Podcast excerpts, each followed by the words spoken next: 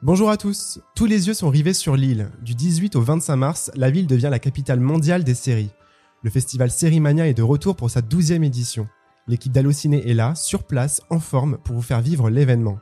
Notre mission, vous proposer trois rendez-vous spotlight rythmés par nos coups de cœur et des rencontres avec des invités exceptionnels. Pour ne rien rater, n'hésitez pas à vous abonner au podcast d'Allociné sur toutes les plateformes. C'est parti Parlons maintenant de cinéma. And the Oscar goes to. Un scandale Un scandale Scène 6, première. Pour le premier rendez-vous de cette 12e édition, je suis entouré de deux sériphiles aguerris. La première, c'est l'esprit aiguisé de notre équipe. Elle aime analyser, décortiquer les fictions du moment qui aident la société à se raconter. Notre Fleabag à nous, Julia Fernandez, comment vas-tu? Très bien Thomas. En face de toi, Julia, un mordu de la télévision. Les Golden Girls à Ici Tout Commence, c'est l'expert incontournable des séries d'hier et d'aujourd'hui. Jérémy Dunant, es-tu prêt pour cette nouvelle édition? Toujours prêt, Thomas. Quant à moi, je suis Thomas Desroches, la troisième tête du trio. Bienvenue. Je suis pauvre. Ah, c'est pas pratique d'être pauvre. Quand je vais au distributeur, le distributeur il me dit euh, Ah, désolé, j'ai pas de monnaie, bon courage, bonne journée. Ça n'allait pas être bien. La douzième édition a commencé ce vendredi soir avec Drôle, la nouvelle série de Fanny Herrero, la créatrice de 10%. Donc la série est disponible dès maintenant sur Netflix. Il y a six épisodes à découvrir. Donc c'est une immersion dans le monde du stand-up. On y suit quatre humoristes, donc quatre artistes aux profils différents, avec leurs histoires bien spécifiques. C'est une série qui est solaire, qui est contemporaine et qui est aussi euh, qui parle vraiment de notre société d'aujourd'hui, de la de la génération euh, de notre génération. Donc j'aimerais tout d'abord euh, avoir votre avis, Jérémy, Julia, qu'avez-vous pensé de drôle? Euh, bah, c'est très frais. Euh, c'est très bien d'avoir une série française qui aborde euh, bah, des problématiques sociétales à travers le prisme de la jeunesse et aussi un registre qui plaît à cette jeunesse-là parce que le stand-up c'est très apprécié des, des jeunes, des trentenaires parce que justement il y a une diversité qui manque peut-être dans les fictions françaises et ça fait plaisir à voir. Et euh, moi, ce que je trouve vachement bien, c'est qu'on avait vu euh, Je- Jeune Gollery l'an dernier sur OCS, qui explorait déjà l'univers du stand-up, qui était aussi à Sérimania. Et en fait, c'est une série qui s'intéressait finalement plus au personnage en lui-même, euh, Oui. à cette héroïne, sa vie privée. Mais on voyait finalement assez peu euh, comment on écrit des sketchs de stand-up. Et là, c'est vraiment ce qui est intéressant dans la série. C'est on voit comment ces quatre jeunes humoristes euh, nourrissent tout ce qu'ils racontent sur scène de leur propre vie. Et aussi, la, on voit aussi à quel point c'est difficile finalement de percer dans cet univers. Et moi, j'ai vu qu'on a vu que les deux premiers épisodes, mais on imagine que on va petit à petit les voir justement euh, atteindre leurs rêves. Et c'est ça qui est, qui est assez Mm. intéressant, je trouve. Oui, parce que c'est un milieu qui est assez cruel où il faut se battre pour se faire sa place. Certains ont euh, une vie assez précaire, ils jonglent entre deux boulots et du coup, ils n'arrivent pas à vivre euh, du stand-up puisque quand on débute, on est payé au chapeau, donc autrement dire qu'on n'est pas payé. Donc, euh, il faut faire des choix, parfois sacrifier son début de carrière pour survivre. D'autres, au contraire, sont en perte de vitesse et n'arrivent plus à faire rire et sont devenus has-been et doivent reconquérir le public. Et ça crée vraiment de la matière dramatique très riche euh, qui, à mon avis, euh, sera très euh, prometteuse sur ces épisodes. Et je trouve que ce qui fonctionne aussi vraiment, c'est le, dialogue, l'écriture. Donc forcément, Fanny Herrero est connue pour ça, les scénaristes, mais elle n'a pas écrit seule. Je pense que c'est important aussi de, parler des autres scénaristes qui ont participé au projet. Donc il y a Hervé Lassins, Eliane Montane, Eliane pardon.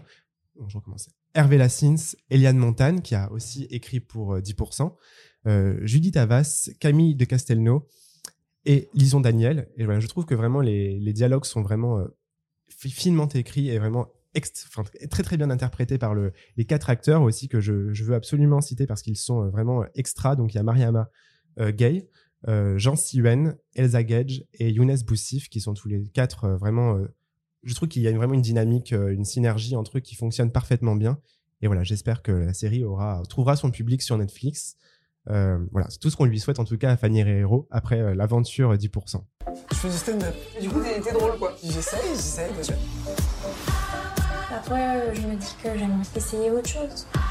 Tu veux faire du stand-up? Je sais plus qui tu es.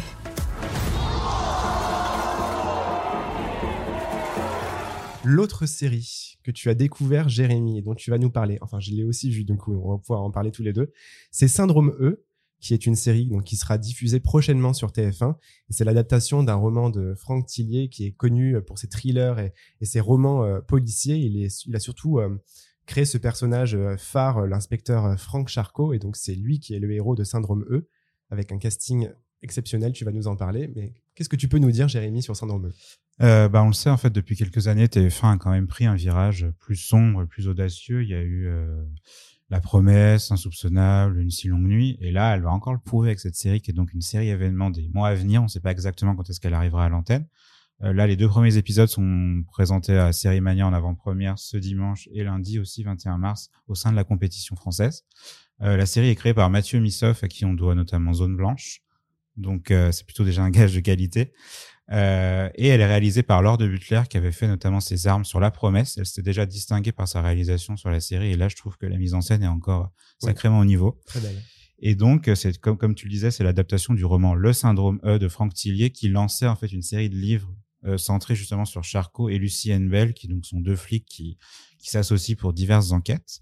Et donc euh, la série commence euh, lorsque en fait Charcot en, doit enquêter sur une série de enfin, en fait ça, ça, ça, mêle plusieurs enquêtes. Il y, a, il y a des enfants qui disparaissent mystérieusement.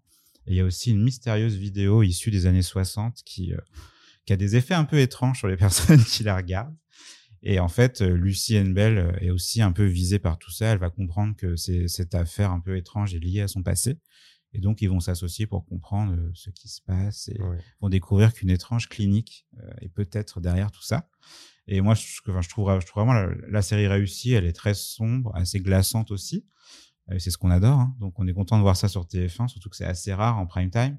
Euh, on voit des yeux qui saignent, on voit des corps euh, dont le cerveau a été arraché, une vidéo inquiétante qui rappelle un peu Ring. Ring. Et, et, des expér expérimentations flippantes sur des enfants. Et voilà, et la série nous entraîne de la France au Maroc, en passant par le Canada. C'est vachement rythmé, euh, c'est prenant, on a envie de savoir ce qui se cache derrière ce mystère. Et comme tu disais, il y a un casting vraiment 5 étoiles. Donc Vincent Elbaz dans le rôle de Charcot, euh, Jennifer Decker de la, de la comédie française dans le rôle de Anne Bell, elle est vraiment, vraiment exceptionnelle. Et autour d'eux, on retrouve quand même Emmanuel Béard, Coulchen, Michel Bernier, Bérangère Krief, Anne Charrier, Dominique Blanc, qui est, qu'on voit rarement, voilà, dans des séries françaises et encore moins sur TF1. Ouais. Et Samy Seguir, entre autres. Et euh, voilà, moi je trouve que ça donne vraiment envie de voir la suite. Et, euh, et donc, pour les gens qui nous écoutent, vous pouvez encore la voir ce lundi euh, à Lille à 11h45 et aussi en région à Lens à 20h. Donc franchement, n'hésitez pas. Ouais, je suis d'accord avec toi. C'est vrai que c'est une série qui est très très portée aussi sur l'horreur. Il y a vraiment un côté très horrifique. Et voilà, quand on la regarde, on pense aussi un peu à X-Files aussi, un peu Mm. le côté... Euh, moi, j'ai beaucoup aimé en tout cas l'atmosphère de cette série, donc c'est vraiment, euh, ouais, je la conseille aussi. euh, Je suis d'accord avec toi, euh, Jérém. J'ai autre chose pour toi. Un homicide avec en prime une flic de la BAC. J'espère que tu sais ce que tu fais avec elle, Charcot. Comment il fait? C'est un putain de puzzle.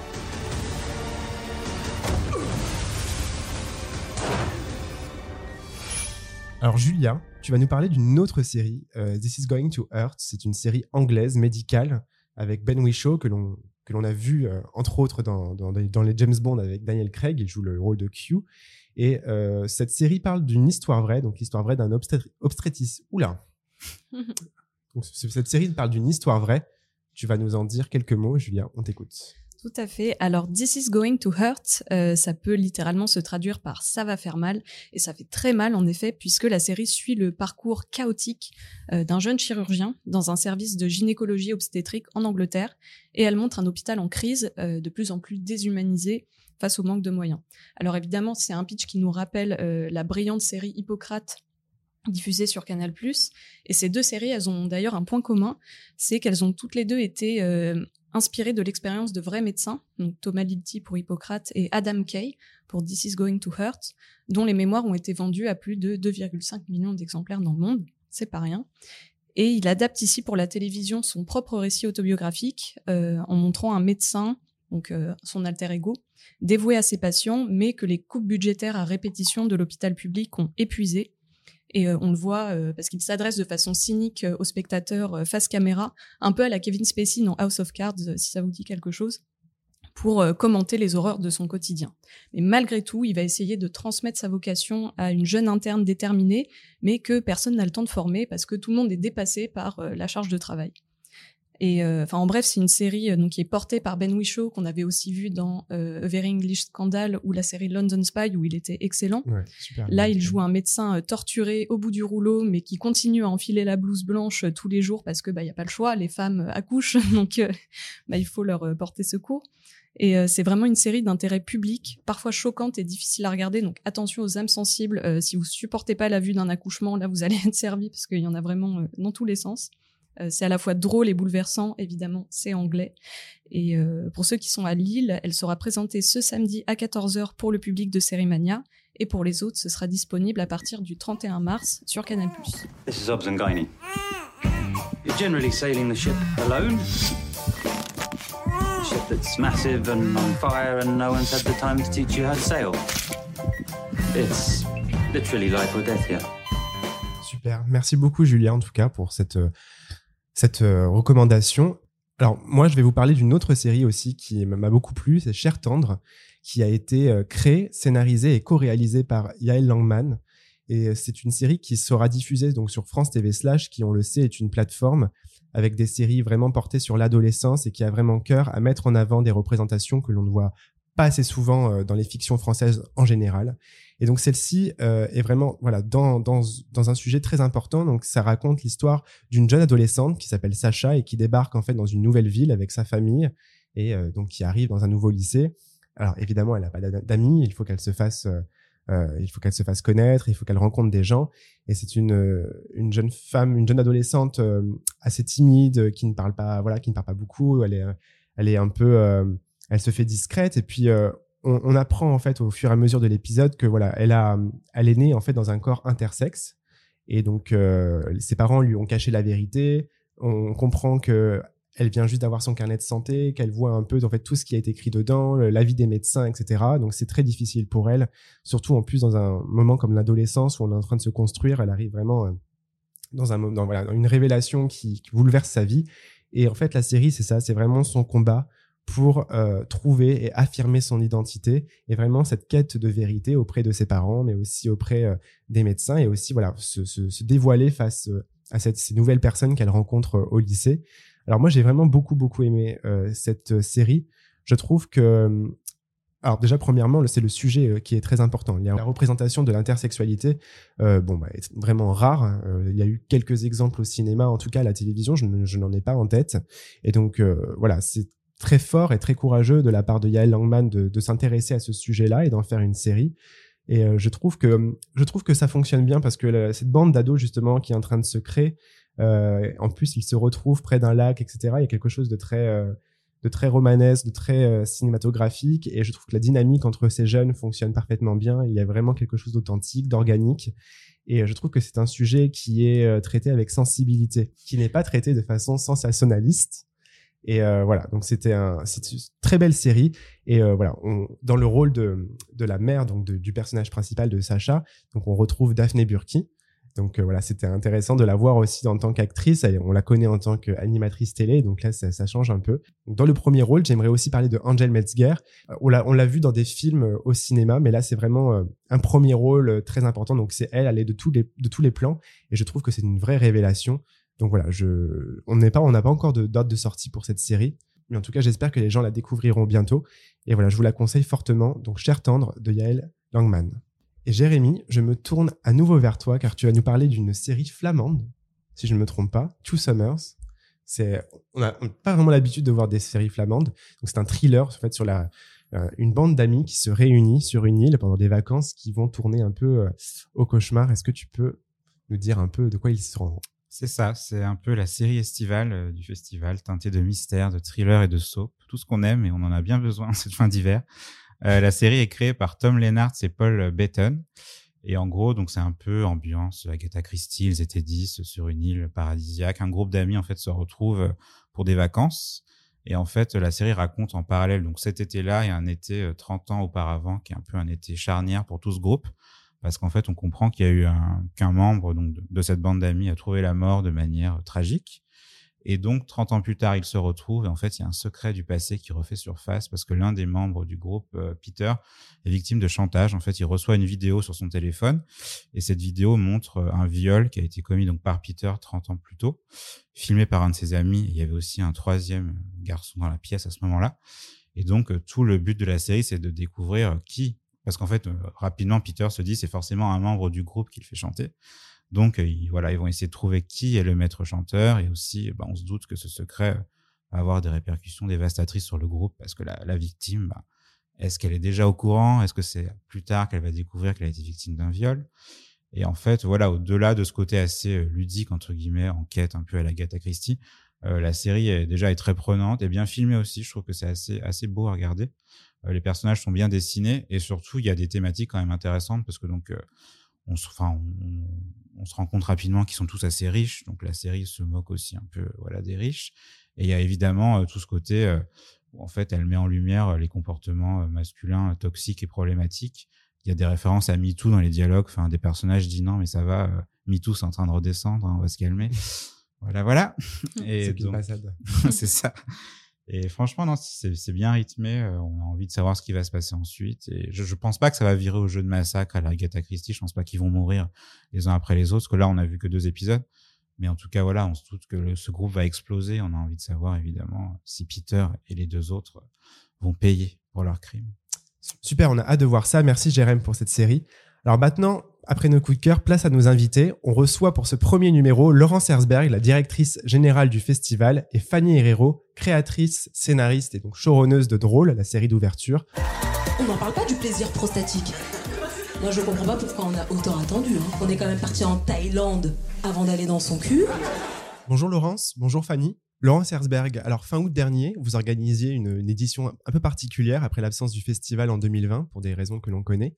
Et six mois plus tard, nous sommes tous de nouveau réunis ici à Lille pour la douzième édition du festival Sérimania. C'est un peu une édition de, l'extrême, j'imagine un bel, exercice pour le cardio aussi.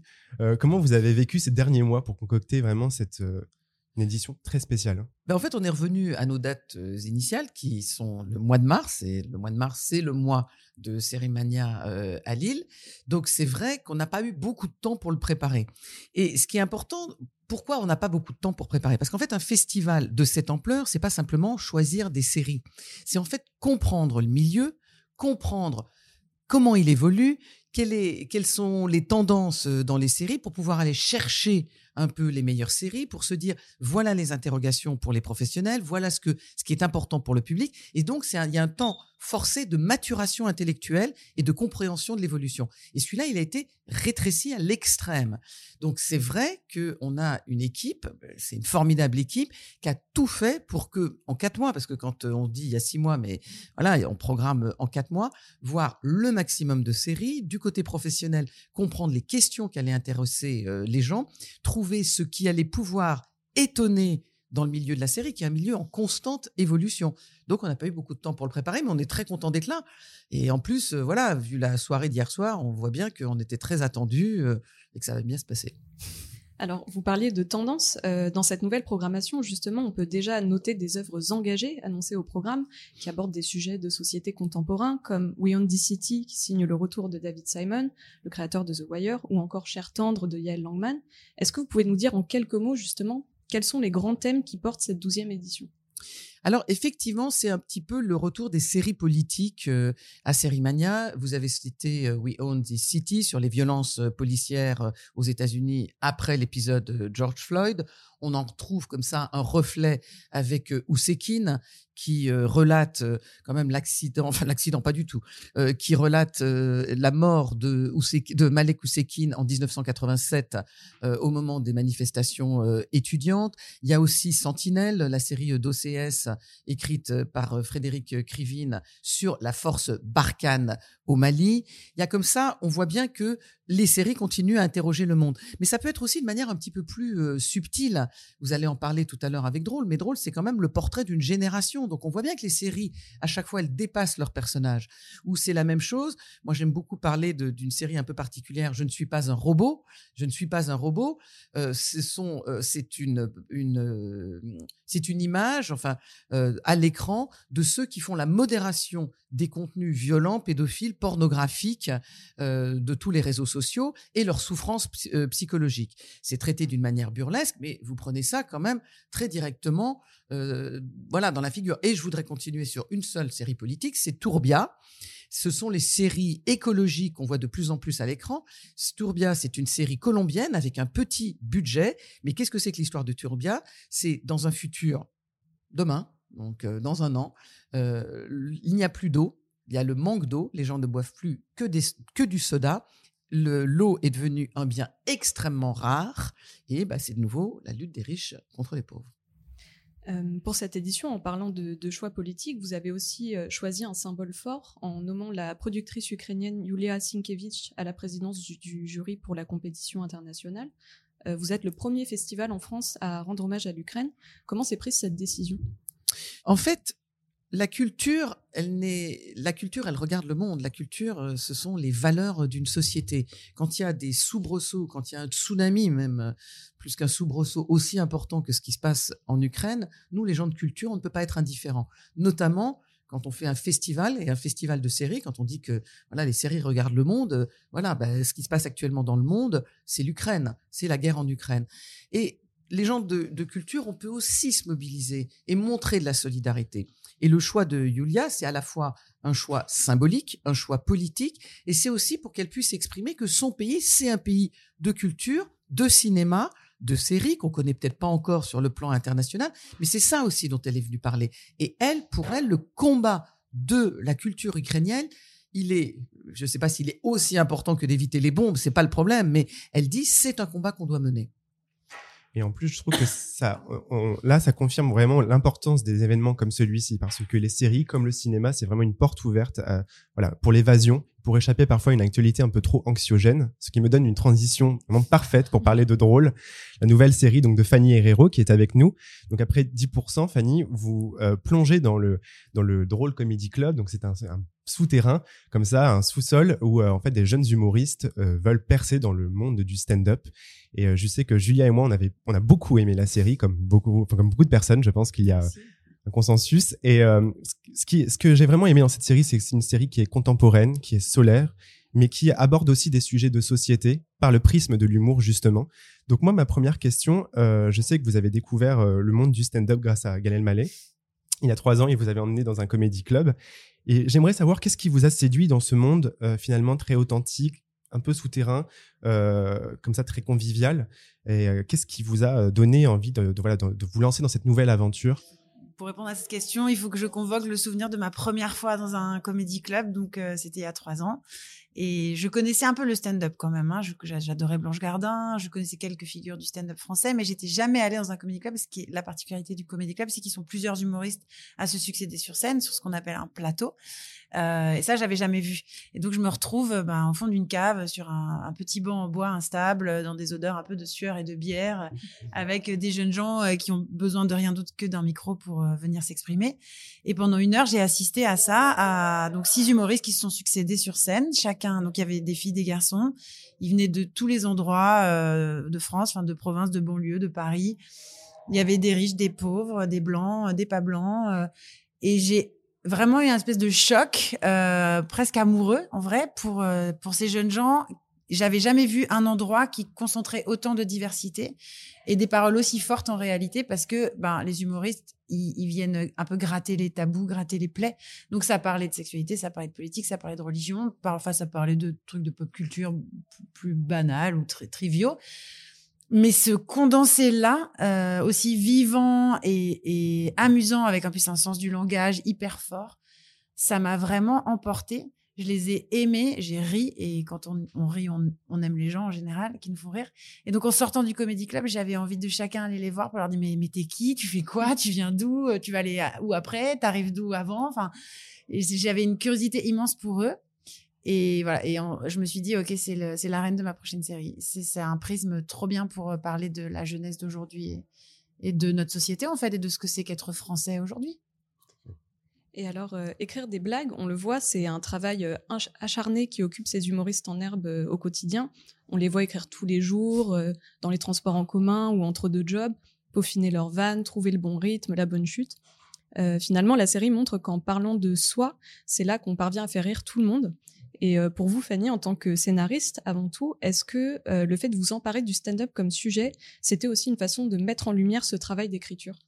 Oui, bien sûr, c'est un hommage à ceux qui écrivent aussi, plus généralement aux artistes, euh, et encore plus généralement à tous ceux qui essayent de prendre leur place et qui essayent de, ben, participer au grand récit collectif de leur pays et de leur société.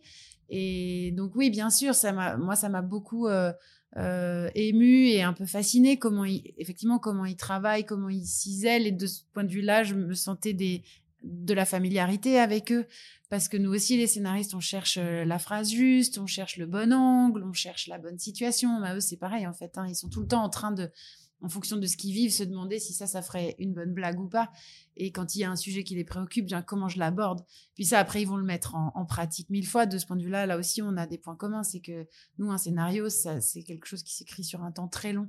De la même manière qu'une blague, ça peut venir de façon fulgurante, mais avant qu'elle soit vraiment bonne, il faut l'éprouver sur scène énormément de fois, trouver sa juste rythmique, sa bonne manière d'être délivrée.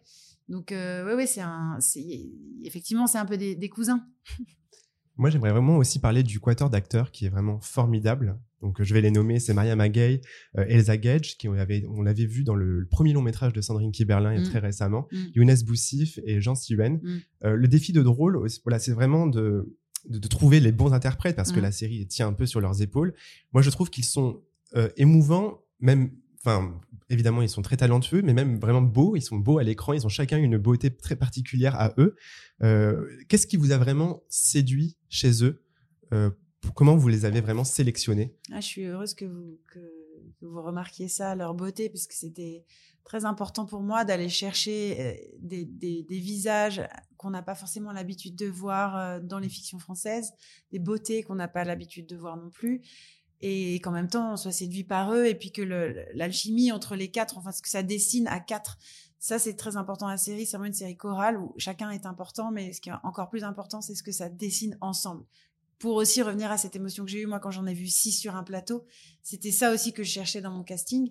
Et donc c'était évident déjà que ça allait être un casting paritaire, enfin qu'il y aurait autant de garçons que de filles, parce que pour moi c'est important. Et, euh, et après, voilà, on voulait vraiment des inconnus. On voulait pas du tout euh, des gens qui aient déjà une, réputation, notamment de stand-up. On voulait pas prendre de vrais stand-uppers pour pas qu'il y ait de confusion entre le vrai et le faux. Puis moi, j'ai tellement travaillé sur ça dans 10% que là, je voulais m'éloigner de ça. Je voulais être vraiment dans la fiction pure, arriver à croire à eux dès la première seconde, que voilà, qu'ils soient totalement vierges, qu'ils aient pas de filmographie, qu'ils aient, qu'on les connaisse pas en fait, pour se dire bah c'est Nézir, c'est Apolline, c'est c'est Bling et c'est Aïssa.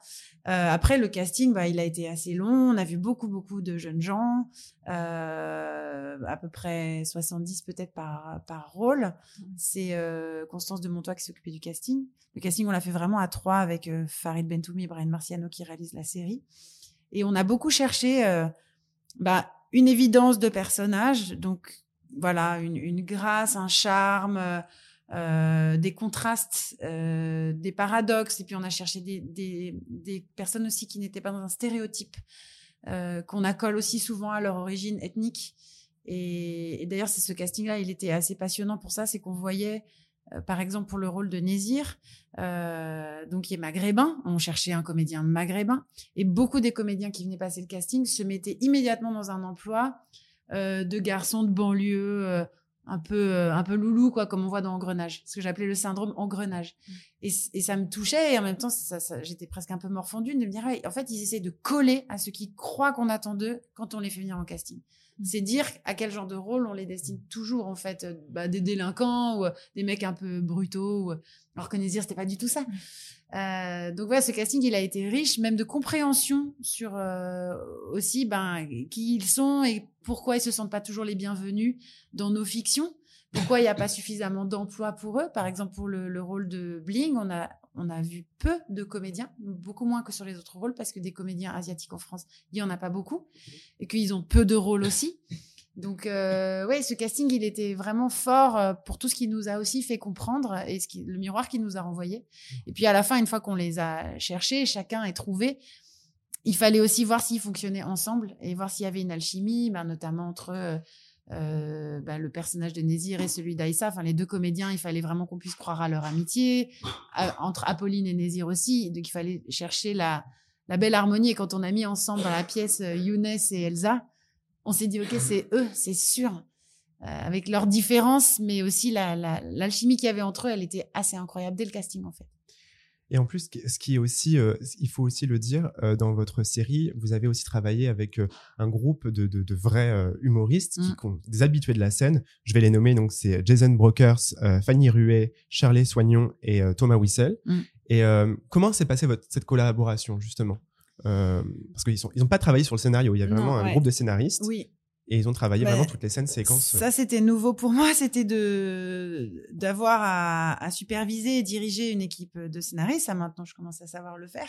Mais la nouveauté, c'était euh, d'employer euh, d'autres auteurs avec une autre forme d'écriture qui était le stand-up. Déjà, je les ai rencontrés au départ, au moment où j'ai fait une sorte d'immersion dans ce milieu euh, avec mon co-auteur Hervé Lassine. On, est vraiment allé arpenter les comédies clubs. Donc, on a rencontré plein d'humoristes, euh, certains très confirmés, d'autres très débutants, pour avoir quand même une vision un peu globale de, de ce qu'ils vivent, de ce qu'ils traversent, de ce qu'est leur quotidien. Et de ces entretiens-là, il y en a, il y a certaines personnalités qui sont un peu ressorties, et puis certains aussi que bah, j'ai affectionné plus particulièrement sur scène, ou, dont je me disais, ok, à eux quatre, ils vont venir aussi euh, remplir euh, ce qui est nécessaire pour la série, ce qui correspond à, mes personnages. Donc voilà, on a choisi. Bah c'est marrant, il y a, quand même deux parmi eux qui ne sont pas français, parce que Fanny Ruel est belge et Thomas Wiesel il est suisse. Et puis il y a Shirley Soignon et, Jason Brokers qui sont français. Mais euh, pour leur type d'humour différent, on, les a choisis. Et puis aussi pour leur personnalité, pour leur générosité. Parce que ça a été une collaboration étroite. Et puis quand on écrit, en fait, on, on parle de soi. Donc il fallait qu'on soit à l'aise. Et en gros, avec eux, la collaboration, bah, c'était euh, nous, du côté des scénaristes, on leur donnait un peu des thèmes, des sujets qui nous semblaient nécessaires pour le personnage à un moment, ou carrément dire, bah voilà, il vient de, Nézir vient de vivre ça. Euh, il est allé rapporter un bracelet euh, à Apolline. La belle-mère lui a, enfin, la mère d'Apolline lui a donné un billet. Bon, bah, fais-moi un sketch derrière là-dessus. Et ça donne le début de l'épisode 3 où donc Nézir raconte euh, ce qu'il a vécu, mais en version stand-up. Donc, en, appuyant sur certains traits, en déformant certaines choses, mais on, y voit bien où a été son émotion à ce moment-là. Et euh, donc ça, c'était génial de travailler avec eux. On faisait beaucoup d'allers-retours. Ils me faisaient des grands jets, des grandes premières versions. Après, moi, je resserrais en disant, ouais, ça j'aime bien, ça j'aime moins.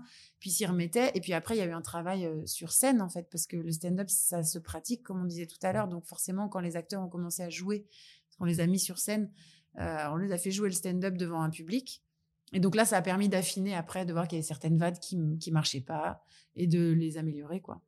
Laurent Sersberg, je sais que vous avez beaucoup d'humour dans vos, discours. Vous avez la punchline assez facile. Euh, est-ce que c'était une évidence pour vous de choisir drôle comme pour l'ouverture de ce cette 12e édition? Et j'aimerais savoir votre avis sur la série, tout simplement, euh, ce que vous en avez pensé en tant que téléspectatrice. Alors, c'est jamais une évidence, en fait, euh, avant de découvrir euh, une série. Donc, c'est en, en voyant la série qu'on s'est dit, il y a vraiment même quelque chose, il y a un esprit. Bon, d'abord, il y a un esprit Fanny Herrero. On connaît bien quand même son travail. On avait aussi un choix d'ouverture. C'est aussi un choix qui doit donner une couleur quand même à un festival qui est derrière. Euh, on, vient d'en parler. La sélection, elle montre aussi ce que les scénaristes euh, montrent actuellement. Elle est parfois assez sombre, même s'il y a une nuit des comédies formidables, qu'il y a des, petits bonbons comme Magpie Murders. Et l'idée, c'est de, en, montrant drôle, d'abord, c'était de montrer la force d'une série française, de montrer qu'il y avait des univers qui racontaient aussi euh, le monde. Est-ce que je vais poser cette question euh, à Fanny, mais euh, et et c'était de se dire, on peut commencer avec quelque chose de français totalement étonnant parce que c'était euh, sur euh, le stand-up, ça, ça n'avait, il y avait Jeune Égolerie avant, mais c'était quand même c'est pas la même chose. Et à un moment, oui, effectivement, on s'est dit, bah, pour lancer le festival, pour avoir cette énergie, on va demander euh, à Fanny, à Netflix, de, de l'ouvrir. J'avais une question pour toi quand même, Fanny. C'est quand tu as commencé à écrire, est-ce que tu savais et comment tu as réparti toujours le travail entre euh, le fait d'écrire du stand-up, de raconter l'histoire de tes personnages? Et ce que tu dis très souvent dans tes interviews que tu avais dit hier à l'ouverture, je savais que je faisais aussi une psychanalyse de la jeunesse française. Et comment tu, comment tout de suite tu savais que tu allais faire ça? Euh, une psychanalyse de la France, bah, parce que c'est ce que j'ai ressenti en allant encore une fois cette première fois dans ce comédie club, c'est que j'ai vu des gens qui parlaient euh, de sexe, de religion, de politique, d'argent, en fait, qui venaient euh, un peu gratter les tabous habituels, parce que souvent l'humour sert à ça, voilà, à gra- gratter les plaies, à lever un peu des loups et, et à venir nous faire réfléchir tous collectivement euh, sur certaines choses.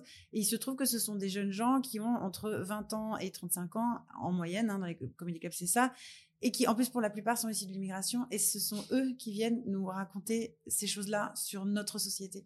Donc ça, je trouvais ça vraiment euh, passionnant et, et riche et un peu étonnant en fait. Tu vois? Merci en tout cas à vous deux, Laurent Sersberg et Fanny Herrero, pour votre temps. Euh, je rappelle deux choses très importantes. Donc, les séries de Sérimania sont disponibles gratuitement sur Internet sur le site sérimaniadigital.com. Quant à Drôle, la série est disponible dès maintenant en intégralité. Les six épisodes sont disponibles donc sur Netflix. Ils vous attendent. N'hésitez pas, c'est une pépite. En tout cas, on vous la conseille. Et je pense que Fanny Herrero et Laurent Sersberg seront d'accord avec moi. Absolument. Merci beaucoup. Merci, à vous. Au revoir. Au revoir. Avant de vous quitter, on vous rappelle très brièvement le programme des trois prochains jours, donc lundi, mardi, mercredi. Si vous êtes dans le coin, surtout n'hésitez pas à venir découvrir les séries euh, qui seront euh, présentées ici à Sérimania. Donc lundi, il y a euh, la série hors saison avec Marina Hans, aussi la série Sentinelle dont nous a parlé Laurence un peu plus tôt. La saison 2 de Doc, une série italienne à succès sur TF1 qui avait fait un vrai carton. Il y a aussi une rencontre avec Mathieu Kassovitz à 14h30 à ne pas manquer. Le mardi, il y a la saison 2 d'Anthérapie, donc euh, grand retour de la série euh, pour Arte qui avait eu aussi un grand succès avec de nouveaux personnages, un nouveau casting. On a hâte. Euh, la série Les Papillons Noirs avec Nicolas Duvauchel et une rencontre avec Stéphane Bern à 15h45 qui nous parlera en fait de la, comment dire, le rapport entre la royauté et les séries, donc avec notamment The Crown, évidemment, le phénomène. Et mercredi, il y aura également une rencontre avec Isabelle Nanty, actrice que l'on ne présente plus, à 16h. Et côté série, il y aura une série musicale, Russ, et aussi une série dont on a hâte de voir un peu plus inquiétante, euh, The Baby. Donc voilà, on vous en parlera tout ça euh, au prochain épisode. J'espère que ce premier rendez-vous vous a plu. On vous retrouve mercredi pour un nouveau podcast d'Allociné à Sérimania. Salut